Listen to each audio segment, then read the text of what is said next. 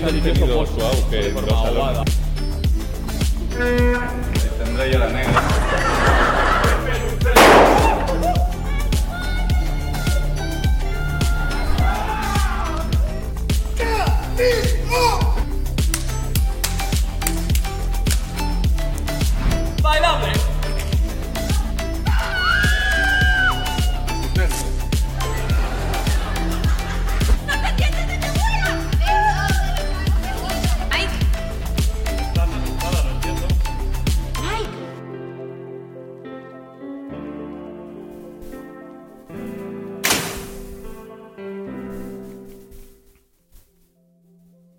Tal?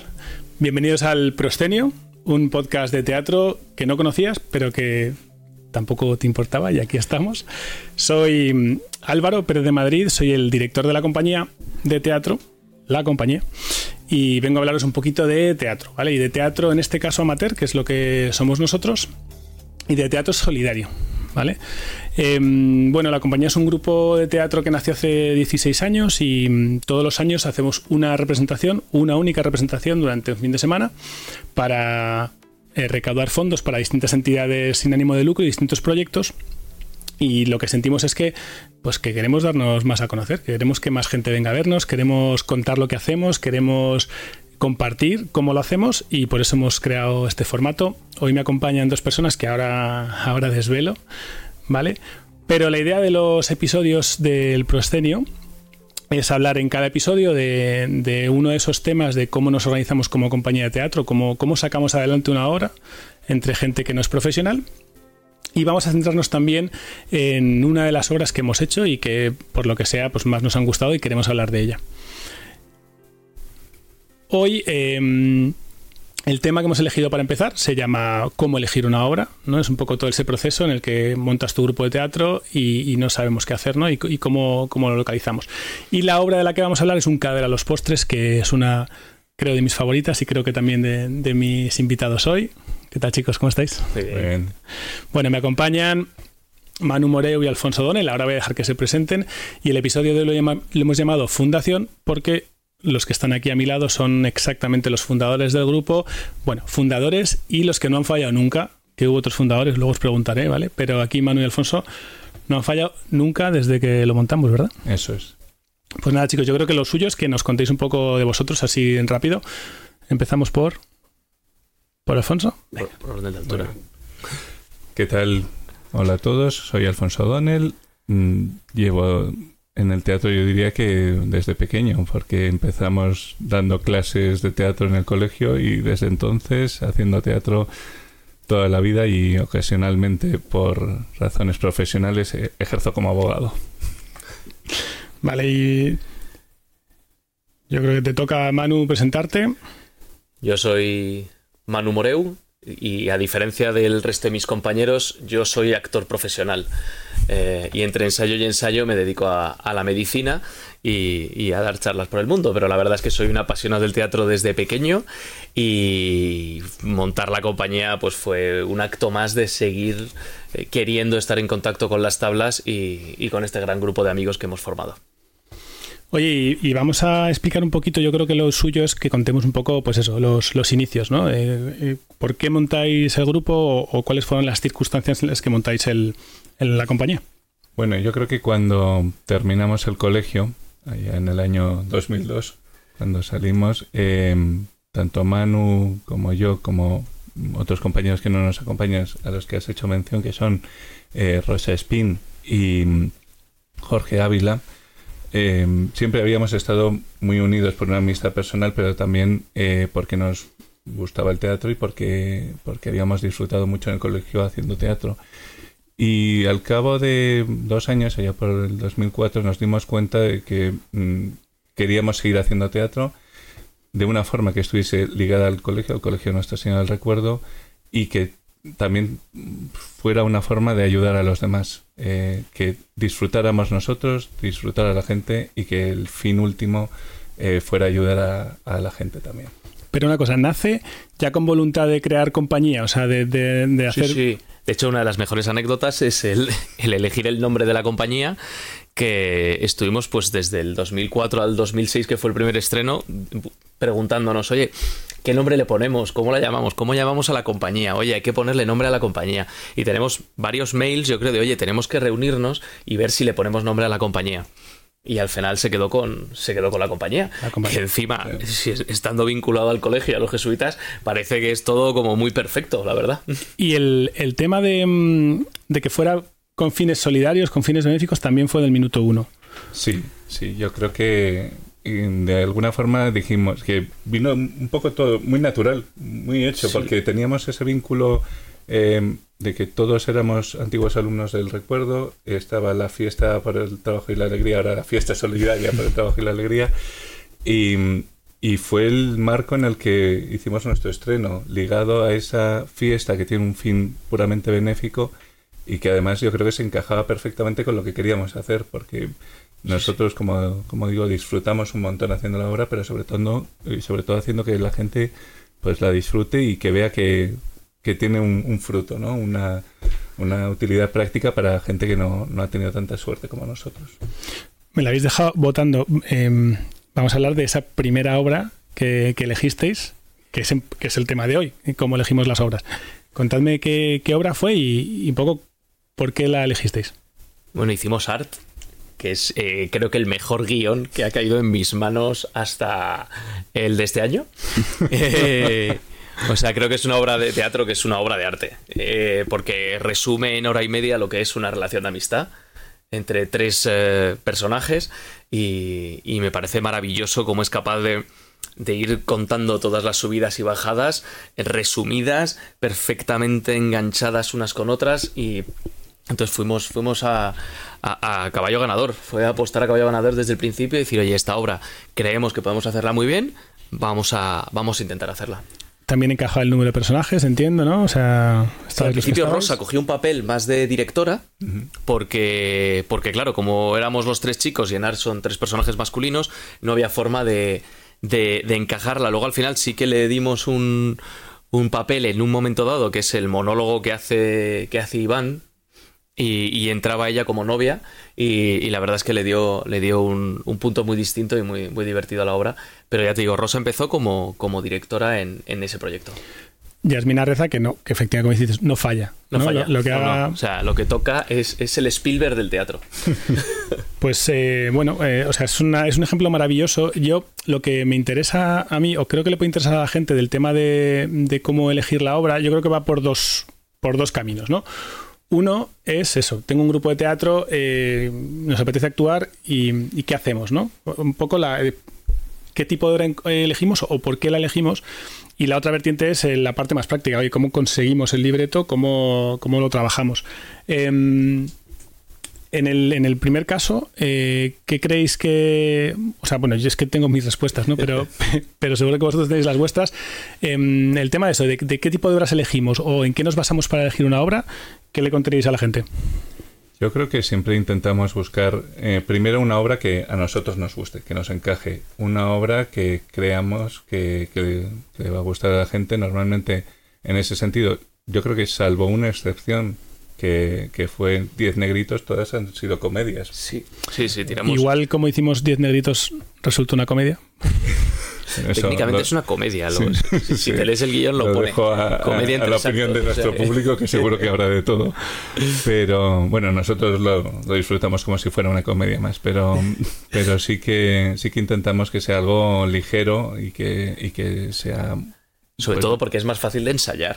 Sí, o sea, ensayar comedia es mucho más eh, entretenido y da pie a que nosotros nos lo pasemos mejor cuando, cuando La nos comedia reunimos. es lo más agradecido, Sí, yo- sí. en mi opinión, eh, para hacer teatro. Para el público. Para el público. Y- y- Y eso Buah. de, de alguna forma revierte también en los actores. Si, si tú ves que el público está disfrutando la obra, que es verdad, tienes razón, que puede ser de distintos géneros, pero si, si ves que hay una conexión con el público, que el público lo está pasando bien, que la está disfrutando, incluso cuando no necesariamente a través, a través de risas, aplausos, y- pero sino que, que está metido Está en enganchada, sí. Sí, sí, sí. Pues eh, eso también te revierte en, en el mismo momento en que estás actuando, entonces eh, es muy satisfactorio.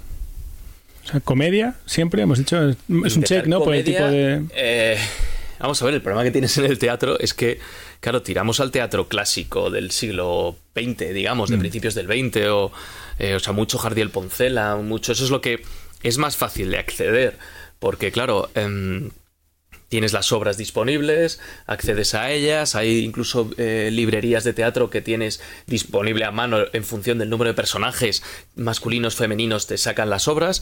Em, eso lo intentamos hacer al principio, pero es que nos dimos cuenta que no encajábamos en eso. Sí, es, el punto. Yo es lo que iba a decir que, que, bueno, yo efectivamente yo no estaba al principio, empezasteis antes de, de unirme yo, luego hablaremos un poco de las horas que hemos hecho, pero cuando yo entré ya habéis elegido la obra de ese año y sin entrar mucho en ello tenía parte de, de cosas así, de cosas muy Sí, sí. castellanas de teatro clásico.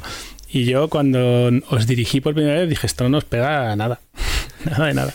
Pero es muy fácil de encontrar. Claro, es que veníamos de. Habíamos hecho arte, que fue maravilloso. Luego enganchamos un poco con, con La Cena de los Idiotas, que es otro pedazo de guion Sí, espectacular. este me, este me fastidia no haberla dirigido yo, ¿eh? La cena Ya, de los idiotas. ya, la verdad es que o sea, son, son las dos obras que digo que en algún momento tendremos que hacer porque, porque rehacer. jo, yo las disfruté muchísimo. Luego nos quedamos sin ideas. Porque tuvimos que hacer la, la casquería aquella famosa que no fue más que un, una unión de sketches que nos apetecía hacer, pero que dices, oye, que es que esto se- no, encontrábamos nuestro espacio, yo creo, y ahí tu fichaje fue, fue importante. Bueno, yo es que este punto, lo de nos quedamos sin ideas, creo que nosotros hemos pasado por eso varios años y creo que muchos otros grupos pasarán por ese tipo de cosas y anda que no hay cosas. O sea, al final es por desconocimiento, es lo que digo, que opciones hay. Sí, sí, sí, Sí, tal cual. pero el problema es diferenciarte también de otros grupos de teatro, porque todas las obras a las que he hecho alusión Manu mm, las ha visto el público una, dos, tres y cien mil veces. Y que, y que son unas obras de arte, eh, pero, pero de alguna forma queríamos hacer algo nuestro, algo novedoso y que, y que pudiese gustar también a la gente. Casquería fue una primera intentona, que como dices ya, pues obras de Monty Python, de Les Luthiers, pues cosas que creíamos que, que iba a gustar a la gente, pero no había un nexo de uno, no era una obra como tal. Era, Y, y se notó. Sí. Porque, o sea, los sketches estaban todos muy bien, sí, estaba todo muy divertido, pero cuando no haces una historia completa, yo creo que la gente no enganchas, ¿no? Mm. Igual. Claro, claro, al final es intentar presentarle a la gente todas esas cosas frikis que nos hacen gracia a nosotros y que igual al público más general pues está alejado. Igual que con los prólogos, Tal no cual, vamos a hacer que nadie los entiende. No pero- vamos a hablar de los prólogos. historia del fracaso tiene, continuo. tiene un capítulo específico para los prólogos. Eh, es muy pronto para hablar de ello, pero sí, sí. Se- seguimos intentándolo. Y mm, el tema de, de las, de las fuentes, ¿no? De cómo localizarlo. Tú has mencionado, Manu, yo no sé, hoy por hoy, no Yo lo creo sé que por cerró la abeja. Sí, esa cerró seguro. Otra cosa es verdad que si vas a textos em, cuyos derechos ya son libres, ¿no? Textos antiguos, sí que hay fuentes donde puedes descargarte con cierta facilidad el texto y eso ya puedes reproducirlo, pero, pero que efectivamente el, el principal problema es, oye, me gusta una obra más o menos moderna eh, y, y no la encuentro. O sea, ¿qué, qué hago? Nosotros yo creo que lo que, lo que nos hemos visto muchas veces es em, como buscando a otros grupos de teatro que tuvieran libreto y compartir. A nosotros nos han pedido muchos libretos de, de teatro para compartir. Y, y yo lo que quería explicar un poco, que seguro que hay mejores formas y seguro que si esto lo ve alguien, es de, tío, sois idiotas y esto es mucho más fácil. Pero Es- escríbenos, por favor. Nos nosotros creo que, que, eh, a ver si estáis conmigo, que hemos elegido muchas veces el camino difícil. Porque también hemos elegido el camino difícil porque mm, muchas de las obras que hemos acabado haciendo son adaptaciones, o sea, cosas que no existen como tal. Nosotros en estos años hemos hecho, creo que el otro día conté, 13 obras de teatro. Conmigo, no sé, bueno, es- me, me baila un poco, 11, 13, 15, no lo sé. Y, mm, y no sabría decirte cuántas son el libreto tal cual. Ninguna. Yo te diría que ninguna, casi seguro. O sea, probablemente 10 negritos sí, rumores de Neil Simon probablemente también, pero sí, pero dos, dos o tres. El resto siempre nos hemos liado la cabeza. Y diez negritos, nos liamos la manta a la cabeza y le cambiamos el final. Claro, hicimos Sí, o finales Que, alternativos. que nos leímos la Sí, sí, sí, novela y que es creo a la que no obra hay teatro. ninguna obra O sea, que, que, mm, rumores igual. que no sí sería la- toquemos- Sí, sí. en absoluto, porque de alguna forma siempre las hacemos nuestras. Y mira, fue hacer una obra que que ya está escrita y COVID. Entonces, eso, yo creo que el momento de adaptación eh, siempre lo hemos, eh, eh, lo hemos tratado como a las bravas, siempre lo hemos hecho todo a lo difícil. Eh, muchas veces nos ha tocado eh, buscar esa fuente que queríamos hacer, que a veces han sido adaptaciones hasta de películas o de, o de series de teatro, ¿no? o sea, de series, perdón, de series de televisión, que, que es de lo que vamos a hablar. Y, y nos ha tocado transcribir guiones, Bueno, recolocarlos, cambiar nombres de gente. la obra que sale mal, yo es que me acuerdo que la elegimos por el número que hacen en, en, en los Tony. En los premios Tony les dejan hacer un número de tres minutos de duración. Fue por eso, no fue porque y María lo conocía. Y María nos mandó ese vídeo. Entonces María nos mandó el link al, al, al- al vídeo de los Tony y dijimos, estás buenísimo. Fuimos a buscar la, la obra, la No- no existía en español. guion, la trajimos, la tradujimos. sí, de y ahora pensamos que si lo hubiéramos inscrito, esto No, lo estaríamos haciendo desde una terraza. No te líes. no te líes con eso, Manu. Bueno, eh, ojo que estos son las oficinas de Variopinto, ¿eh? las humildes oficinas de Variopinto, eh, y está muy bien. Las humildes oficinas de Mario Pinto estarían en una terraza. Sí. También. ¿no? Bueno, pues eso, que, que digamos que el- nosotros no somos buen ejemplo a la hora de, oye, ¿cómo consigo una obra? Porque lo hemos hecho siempre a las bravas. Hemos cogido, nos hemos transcrito cosas, hemos reescrito, hemos dividido la tarea. O sea, nos, preparar un libreto a esta compañía en particular siempre le ha costado mucho trabajo.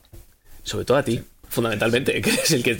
O sea, si no estás tú echándote la manta a la cabeza, nosotros Sí. no nos lanzamos a... Eso- eso Igual películas, te puedes decir, oye, pues alguna de las películas, eh, el no molestar, tal. Eso pues- desde luego, pero también nos ha servido, yo creo, para meternos de lleno y desde el principio en la obra.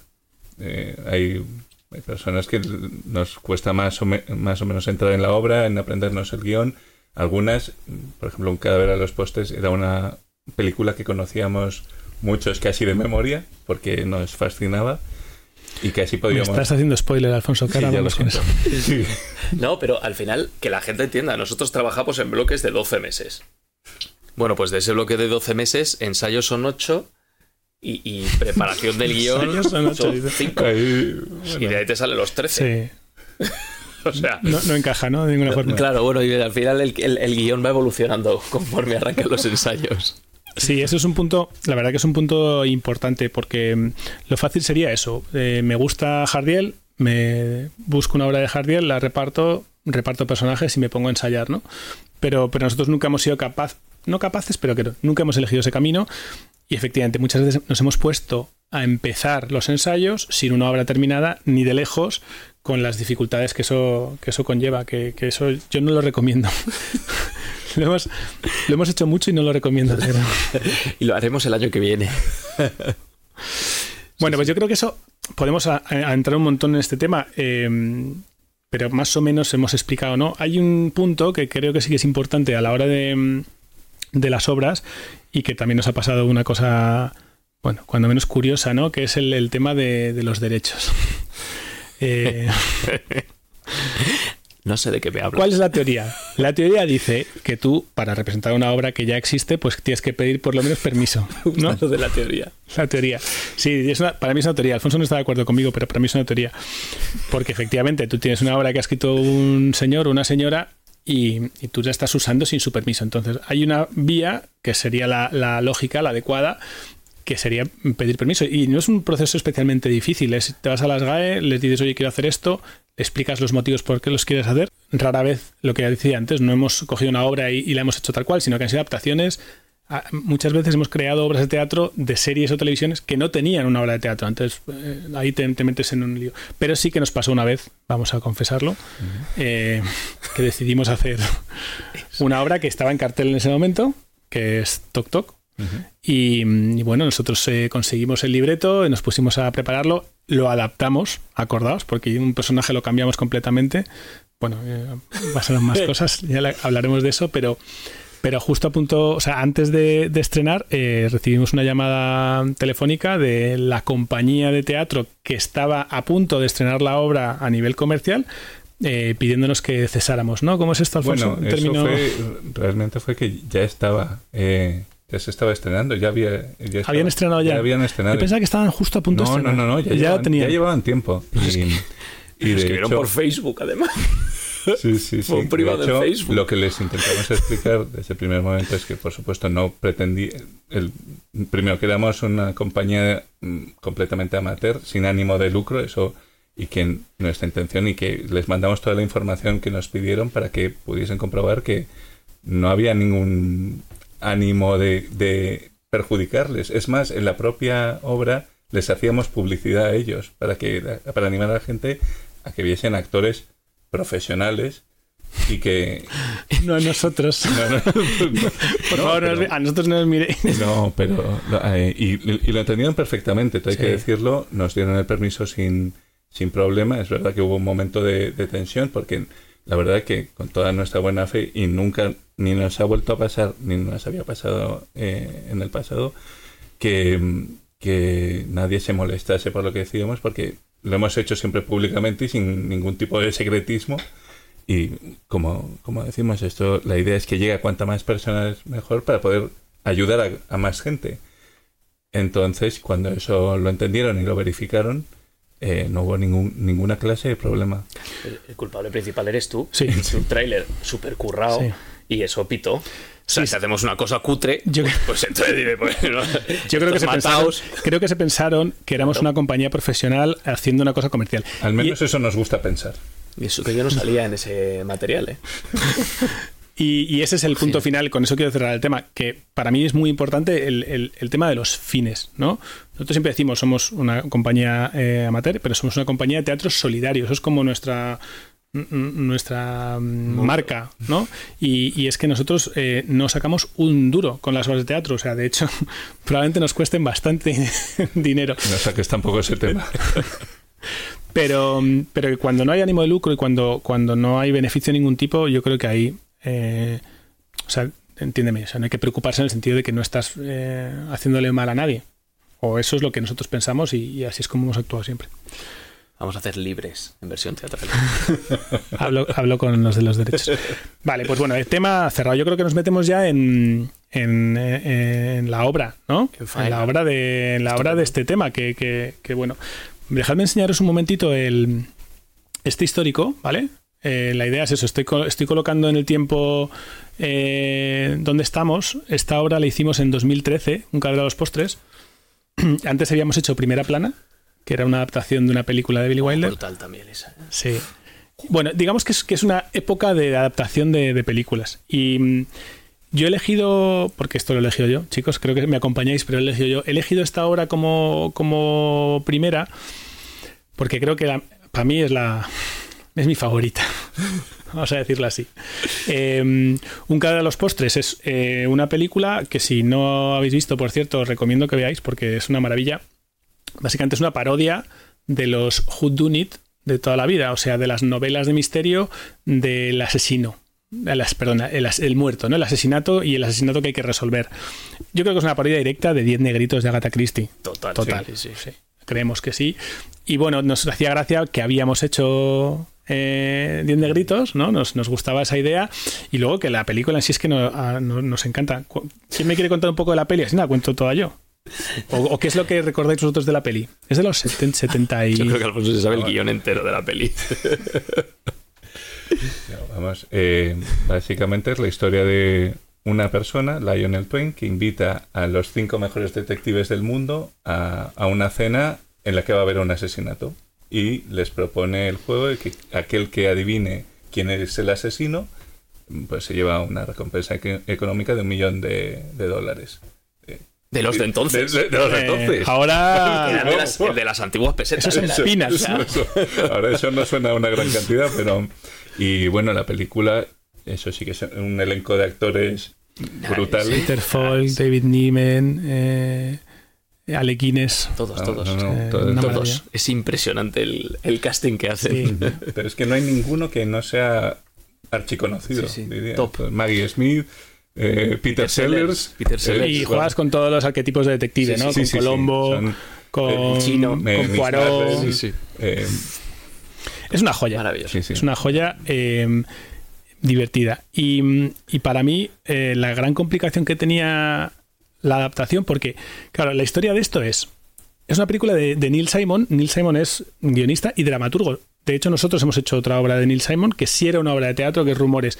Pero en este caso es un guion directo a cine. A cine. No había Sí, sí. versión teatral de, de Un cadre a los postres. Y tiene una gran complejidad lle- llevarlo a teatro, que son todos los truquitos y todos los efectos que tiene la peli, que son maravillosos también. Y nos empeñamos en copiarlos, o sea, en, en trasladar eso a la obra de teatro, que yo a eso le tengo mucho cariño, pero también seamos sinceros, es donde más se nota el presupuesto que manejamos. Sí, claro. Pero bueno, ese resultado fue Claro. impresionante, teniendo en cuenta que intentamos ser lo más fieles posibles a la película y lo que- complicado que eso resulta. Tenía eso, tenía cambios de, de salones que de repente cambiaban, tenía todos los trucos de, de las espadas saliendo de, de las sillas. De bueno, tenía tiene un montón de cosas que... que Humo. Mucho el, humo. el humo es fácil, pero, pero bueno, que es verdad que como que nos empeñamos en, en adaptar eso y en, y en- y en sacarlo. Y yo creo que es, bueno, eso, eso te voy a decir que no creo, lo sé, es la obra a la que más gente nos ha venido a ver. Yo que he hecho los números hace poco, os digo que sí. Eh, si os parece, eh, os voy a lanzar eh, el tráiler que usamos nosotros para, para contar esta peli, ¿vale?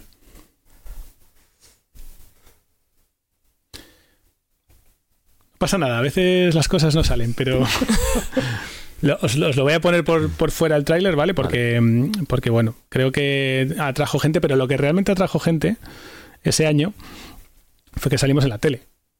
Ese año teníamos enchufe y, y conseguimos que viniera un- unas cámaras de Antena 3 a, grabarnos y a, y enseñarlo. Y creo que eso sí que funcionó, ¿eh? A ver si esto sí que me funciona, si no, ya vamos, me retiro. Un espectáculo de danza con la historia de amor de Romeo y Julieta o una obra de teatro en Madrid que reúne a los mejores detectives del mundo.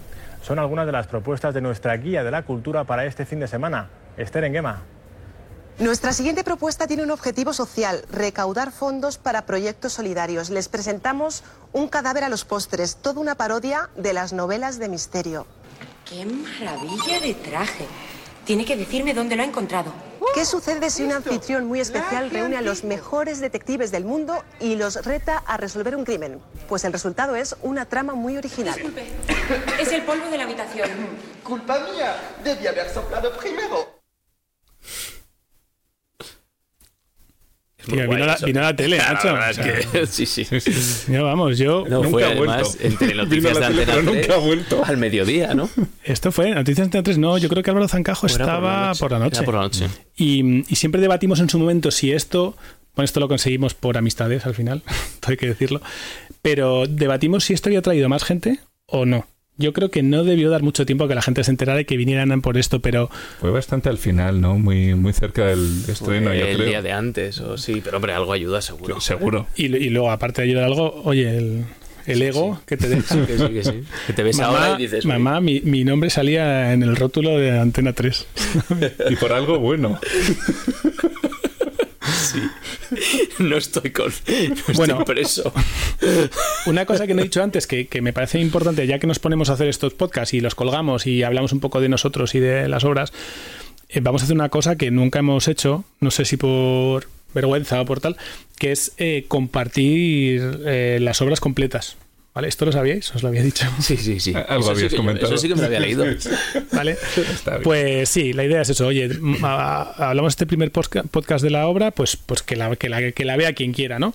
Eh, la grabación, pues oye, pues como todo, ¿no? Dentro de nuestras limitaciones, pues el sonido mejorable y tal, pero, pero vamos a compartirla, que nunca lo hemos querido hacer. Siempre hemos tenido como. Yo creo que ha sido mu- mucho reparo mío. Y mm, pues eso. Después del podcast colgaremos la obra completa para que, para que la podáis ver. Pero ¿qué os parece si vemos alguna... Vedla con los niños, que les encanta. Bueno, a- a- Eh, no Ah, sí, sé si es los míos porque me ven a mí, pero vamos, se vuelven locos viendo Sí que les gusta, ¿eh? si es que la tontería de, de los, de los detectives, sí. cada uno caracterizado de forma muy distinta, está, está muy bien. Es que también a eso nos dedicamos, ¿no? Que venga todo el mundo Claro. y a todos los públicos en la medida de lo posible. Sí, Pero no, sí, pero no, no este año. esa es, otra cosa, es una puntualización que, que hablaremos de- de- también de eso. Pero nunca hemos hecho teatro específicamente para niños. No. No, digo teatro infantil, sino teatro en el que eh, vengan la gente con los hijos. Y eso igual teníamos que planteárnoslo para el futuro. Se nota que alguien va teniendo niños en edad de ir al teatro. ¿eh? Bueno, eh, eso, vemos algunos cortes de, Fenomenal, de la obra supuesto. y los comentamos, ¿no? Por, por esto de por- por- por que, que lo vean.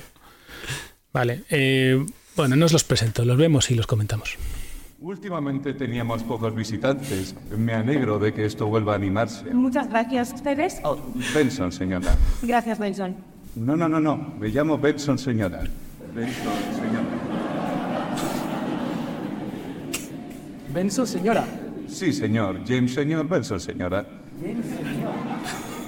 Sí, señor. James, señor. Benson, señora. Sí, señor. Qué raro. Era mi padre. ¿Cómo se llamaba su padre? Qué raro, qué raro, Benson, señora. Se llamaba Qué raro, Benson, señora. Déjalo, Dick. Me duele la cabeza. es el mejor guion de la historia. Es un libreto cine. maravilloso. Alfonso como, como Benson Señora, como el, el- el mayordomo ciego. Y ahí teníamos también a, a Carlota Sancho y a Gonzalo Masó, que hacían el matrimonio, ¿cómo se llamaban estos dos? Em, eh, Dick y Dora Charles. Charleston. Los Charleston. ¿Se lo saben? ¿Se acuerda de todo? Sí. Alfonso, ¿podrías seguir la conversación a partir de donde lo hemos dejado? Eh, qué raro. Ah, ya hemos llegado. La puerta de, de la habitación de la difunta señora Twain eh, murió aquí dentro. Yo no me acuerdo Es ni del nombre de mi personaje. O sea, Sí, hombre, su personaje era Colombo. sí, era ¿no? Colombo, pero no, eh, de- no sé. Pero tenía nombre. Sí. Sam. Sam Diamond. Sam Diamond. Diamond. Sam Porque Diamond. era, eh, claro, era Sam Spade el. Vale, al que hacía- vamos, a, vamos a verte. Vamos a ver la entrada de, de Sam Diamond. Tengo los pies hechos polvo. ¿Por qué no me dijiste que faltaba aceite antes de hacerme ir a por gasolina?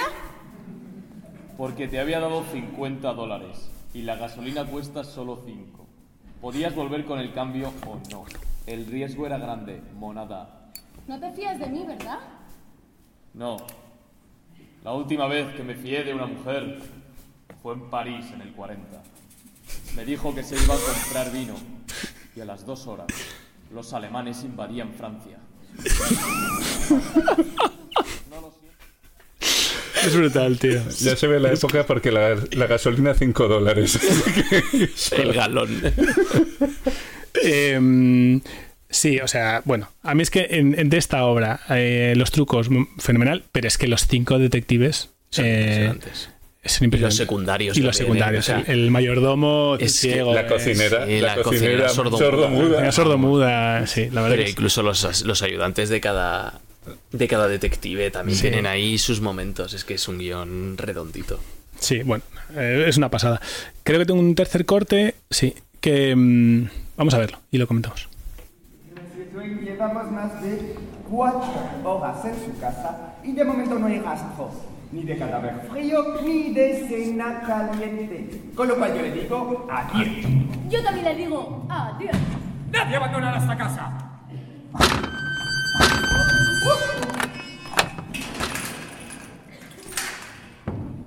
¿Cuál es significado todo esto, señor Twain? Le contestaré, señor Wang, si usted me dice antes por qué una de las mentes más brillantes de este siglo Se come los artículos y las preposiciones. Es él, señor Wang, el significado de todo esto. Eso mismo dicho. ¿Cuál es significado todo esto? Maravilloso. Eh, aquí hacía Jorge Ávila de, de Fue la su regreso Sí. a la compañía desde... Eso sí que es lo que Sí, iba a sí. decir. Antes lo habéis mencionado, empezasteis cuatro y Jorge era el, el tercer Sí, chico. con, con Diego Aparicio también, que nos echó una mano para la última semana. Eso. Pero sí, sí, Jorge era el tercer chico de Art. Sí. Y lo que pasa es que sus labores de diplomático le tienen. Otro que si por él fuera seguiría actuando, pero Pues sí, pero además su trabajo se ha puesto por el camino. pues- tal. Qué cosas tiene la gente, de verdad. Madre mía. Eh, bueno, es que hay un montón de cosas de... A mí de esa escena me- siempre me acuerdo mucho de, de cómo montamos la, la mesa. Me parece brutal. La mesa, porque era un punto especialmente complicado, era como un tema central en, en la peli, ¿no? La- el- todas las conversaciones y los trucos que tienen lugar en el, en el comedor. Y claro, es teatro y tenemos que conseguir que se vea a todo el mundo. Y hicimos esa mesa eh, triangular que además nos permitía esconder los trucos dentro de la mesa y creo que es una solución muy buena. Sí, completamente de acuerdo. Porque da la bien. sensación de pesa de comedor uno enfrente de otro, pero funcionando muy bien, muy bien. Y luego ahí, bueno, pues lo, lo habéis visto, creo que de esto hablaremos una vez un poco más en particular, el, el hecho de usar em, proyecciones para ayudar un poco en las cosas que son más difíciles de trasladar a un escenario, sobre todo cuando no tienes dinero, porque claro, con pasta y con haces lo que quieras. Pero, y yo viniendo de donde vengo, que, que vengo de- del tema audiovisual, pues sí, siempre las proyecciones las hemos usado mucho para ciertas cosas y, y ayudarnos un poco en, a movernos. En esta obra está ese momento, está el de las gárgolas, de, de la recepción de los personajes. Todas estas referencias, obviamente, si no habéis visto la película, pues no las entendéis. Pero es que esto es la parte uno de ver la película que, que merece, merece mucho la pena. Cortes, yo creo que los hemos visto todos. Em, porque nuestra trailer no me ha funcionado. Em, pero podíamos em, compartir ahora eh, un poco algunas fotos. Eh, las vamos viendo y, y bueno, eh, me contáis un poquito, ¿no? Estos son los, los bueno, coches. perdón, perdonad, Coches antes de los coches, que es que me he saltado una slide. Este es el cartel, que a mí me parece una joya. Lo que- creo que fue el primer cartel que hizo Isa. Isabel El Sánchez Bella. Isa, Sí, sí, sí. Pues, otra compañera que haya entrado y salido y, y que es una artista. Y a mí os prometo que, que este póster me, me encanta porque, porque lo, lo- lo- lo resume todo estupendamente. Y el tráiler también en el que cómo se cae el cuchillo en el, Sí, sí. en el culano. No, no- no metas el dedo en la llaga, hombre. Qué pena lo del tráiler, ¿no? Ya. Es una pena. Pero la verdad es que es espectacular. Es una obra de arte, claro, es que es lo que tienen los artistas. Esta es otra obra de arte. Bueno, esto.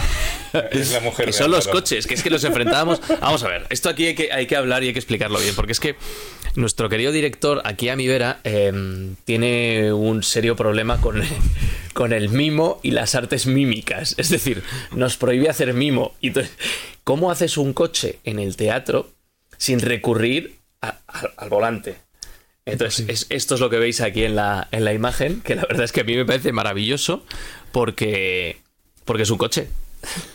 Exacto, todo escenario en negro, es una luz cenital y tienes ahí una estructura muy sencilla con dos lamparitas que te hacen esos faros frontales y, y sí, la, la idea es resolverlo pues lo más sencillo Y, la- y lo, y lo posible. han vuelto a usar como coche en otras obras, Ah, en- sí. el cole. Sí, Sí, sí, lo hemos visto nosotros. De, no ya es, eso es un coche. O sea, y eso es lo que tiene el teatro, que al final, claro, tienes que conseguir hacer Es un, un coche, coche de eso. eléctrico. Es un, es un Tesla.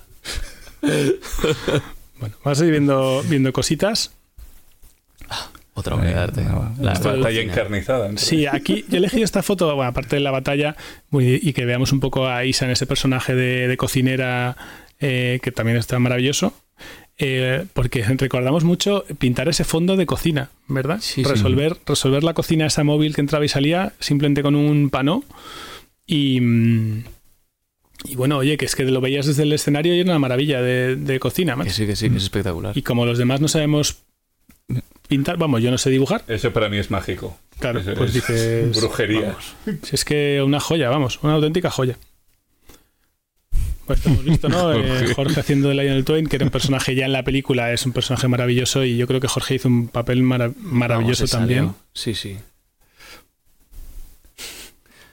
Don Es- Antonio. Esto, este es uno de, de esos momentos truco, ¿no? Estamos todos alrededor de la mesa y, y- y durante la mesa hay varios intentos de, de asesinato y uno de ellos, que en la película, claro, lo es fenomenal, pero en teatro es muy difícil, es el... El, El vino envenenado. el vino envenenado, efectivamente. Entonces aquí lo que hacíamos era tirar la, la copa de vino encima de la mesa y es cuando salía el chorrazo de humo y dábamos a entender que aquello tenía... Javi, Javi casi no va maquillado en esa.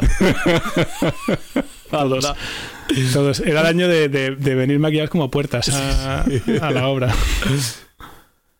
Esta Bueno, foto me bueno, encanta bueno. porque es que, claro, otra, otra pena del teatro, que no s- hay detalles que no se ven, pero es que, que llevabas lentillas blancas, ¿no? Para... blancas. Y yo nunca he llevado lentillas. Me costó muchísimo. Un mes estuviste. O- horrible. horrible. Aprendiendo a ponerse lentillas. Acabé con el ojo como un tomate. Sí, sí.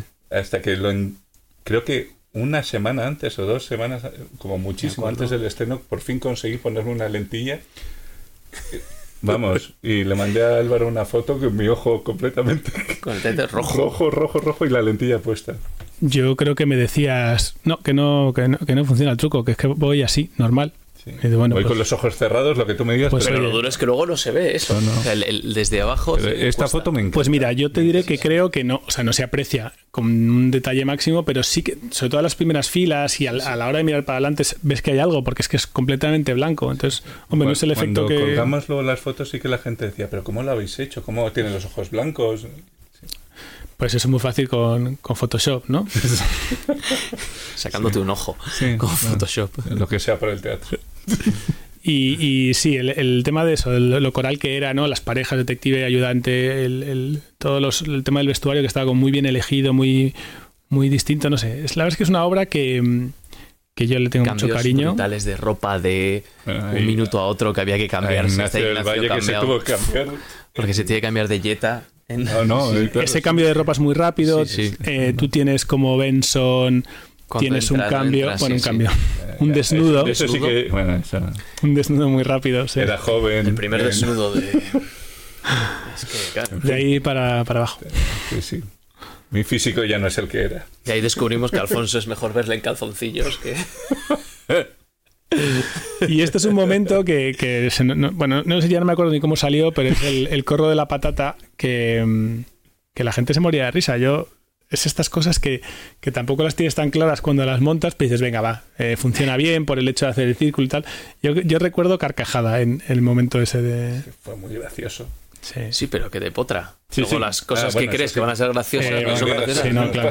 Ah, Sí, sí, eso es tema aparte. Lo, ¿qué, qué- qué- qué está pasando y qué crees que está pasando? ¿no? Eh, sí, sí. Y este es el otro truco que sacábamos un poco a, a los personajes del- de la escena, que también funciona muy bien. Y vamos, de hecho, este viéndolo con cierta retrospectiva, creo que funciona mejor. Por aquí lo que hicimos, como el truco de los coches, fue La cama. la- las camas. ¿no? Eh, en la película hay un momento que mm, justo antes de la resolución final parece que todos los invitados sufren un intento de asesinato en, su- en sus habitaciones, ¿no? A cada uno en su cama le pasa algo distinto. Y aquí, eh, bueno, las trajimos en, en- en vertical, ¿no? Para que las viera la gente. Teníamos los dos lados de la cama, de forma Te que ibas preparando mientras el Exacto. anterior estaba. tenías a una pareja en escena haciendo, haciendo lo suyo. Y la otra preparándose. y la Eso otra por detrás preparándose, Sí, que sí. es que era una, era una maravilla. La verdad que, que de ese truco yo estoy como muy, muy orgulloso, la verdad. Y viéndola ahora, yo no lo haría mejor. No, no. Porque el coche igual, no sé, igual lo haría de otra forma. Es verdad que es sencillo, funciona, pero, pero la cama creo cama que es el año que, el mejor hemos hecho. Sí. Sí, sí. Completamente de acuerdo. Bueno, pues es que tiene un montón de cosas la obra, la verdad. Y, mm, y digo, os animo a verla, que, que- que vais, a, vais a poder verla en breve porque la vamos a colgar. Pero obviamente os animo a ver la, la- la película, que es, que es una joya con actorazos y vamos, súper disfrutable. Y este libreto es el que hemos, eh, el primero que hemos cedido, yo creo, antes de, de lanzar estos podcasts. Sí, nos Porque- han pedido varias veces. Sí, sí. nos han pedido muchas veces hacer esta obra, siempre nos hemos negado, me he negado yo, y, es un tema, bueno, un un poco explicando el, todo el trabajo que llevaba y todo el hecho de que es una adaptación puramente nuestra y que no existía antes. Hasta ahora me he negado, pero, pero es verdad que ahora, bueno, eh, ha sido otro grupo igual, con fines benéficos. Bueno, es que hubo un grupo que nos contactó que no parecía que fueran fines benéficos y en ese caso sí que les dijimos que, mira, eh, Lo hemos cedido no al nos final parecía a- justo. A, a ¿no? gente conocida que te pide, claro. Sí, pero sobre O todo, sea- o sea, conocida, claro, pero que, que sepas que eso, que no Sí, va a haber beneficio detrás, ¿no? Claro, que nos para parece... nosotros es, yo creo que es fundamental. nos parece como feo. Mm. Pues eso, animaros a ver la película, animaros a, eh, a ver la obra que vamos a colgar y a recordarla para los que estuvisteis allí hace 10 años. Diez Hace años. 10 años, tío. Madre mía. ¿Qué le iba a decir? Y mm, Qué joven estoy. qué, jo- qué joven estamos. Bueno, te diré que, que preparando estas cosas y estos cortes eh, ya no vale lo de decir que estamos igual. ¿eh? No, no. No. Es que no nos tienes que grabar con tanta definición. Yo me estoy dando cuenta de eso. Que el 4K eh, no. El 4K es tu enemigo. Es tu enemigo máximo. o sea. No nos gusta el 4K. Ah, no has cambiado nada. Sube la definición de la foto y verás que he cambiado. Bueno, iba a decir una burrada que no voy a contar, pero sí, el 4K en general ha, hecho, ha hecho mucho daño. Muchas cosas. Pues chicos, yo hablaría horas y de hecho ya lo hago con vosotros. Esto es un primer experimento de, de, este formato y ver si gusta, si funciona y si tiene interés para alguien más allá que para nosotros, que, que espero que sí. Em, ya sea porque tenéis un grupo de teatro y os enfrentáis a los mismos problemas que nosotros o, o bueno, o porque alguna vez nos habéis visto y habéis pensado, esta, esta gente que, ¿cómo son, cómo son tan buenos? ¿no? Que yo sé que hay mucha gente que lo piensa. Pero a ver, vamos a ser ciertos. O sea, el objetivo de esto también es. Oye, prom- que no me esperaba para nada lo que he visto. es como. Joder. es que eso es un tema que, que voy a hablar en otro podcast. Ah, vale, vale, pero, vale. pero sí, sí, el, el mundo de. mm, oh, tenemos que ir a una obra de teatro amateur en un cole. Ah, ah. y luego, luego, joder, somos muy buenos. De verdad que somos buenos. Y por eso estoy haciendo esto, ¿eh? Por, por eso hago el podcast, para, que, para compartirlo y que se vea. Pero el objetivo principal del podcast es hacer promoción de lo que viene, porque si no, ¿para qué lo hacemos, no? Yo creo que son dos mensajes, sobre todo. Uno, y los que queráis vosotros.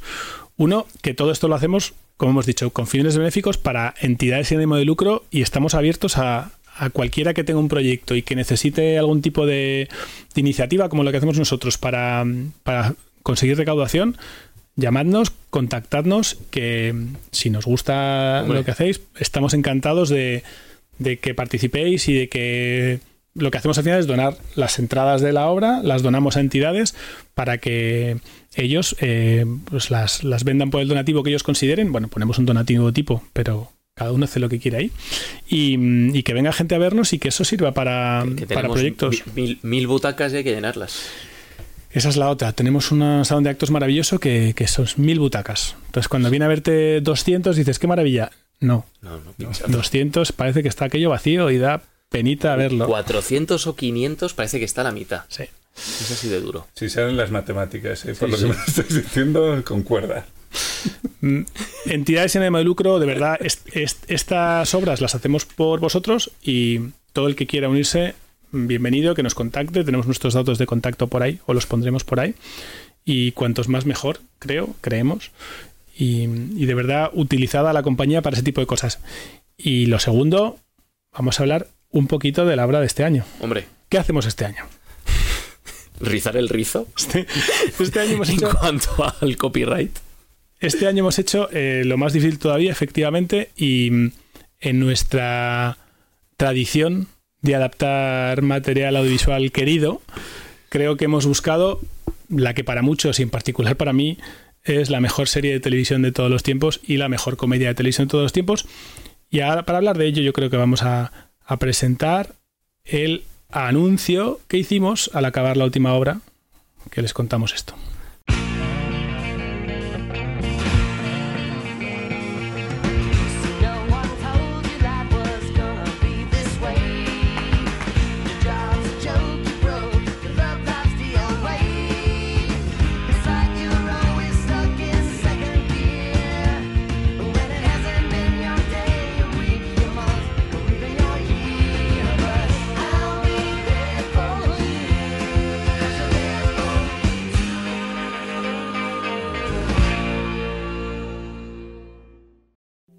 Y sí, vamos a hacer Friends en obra de teatro.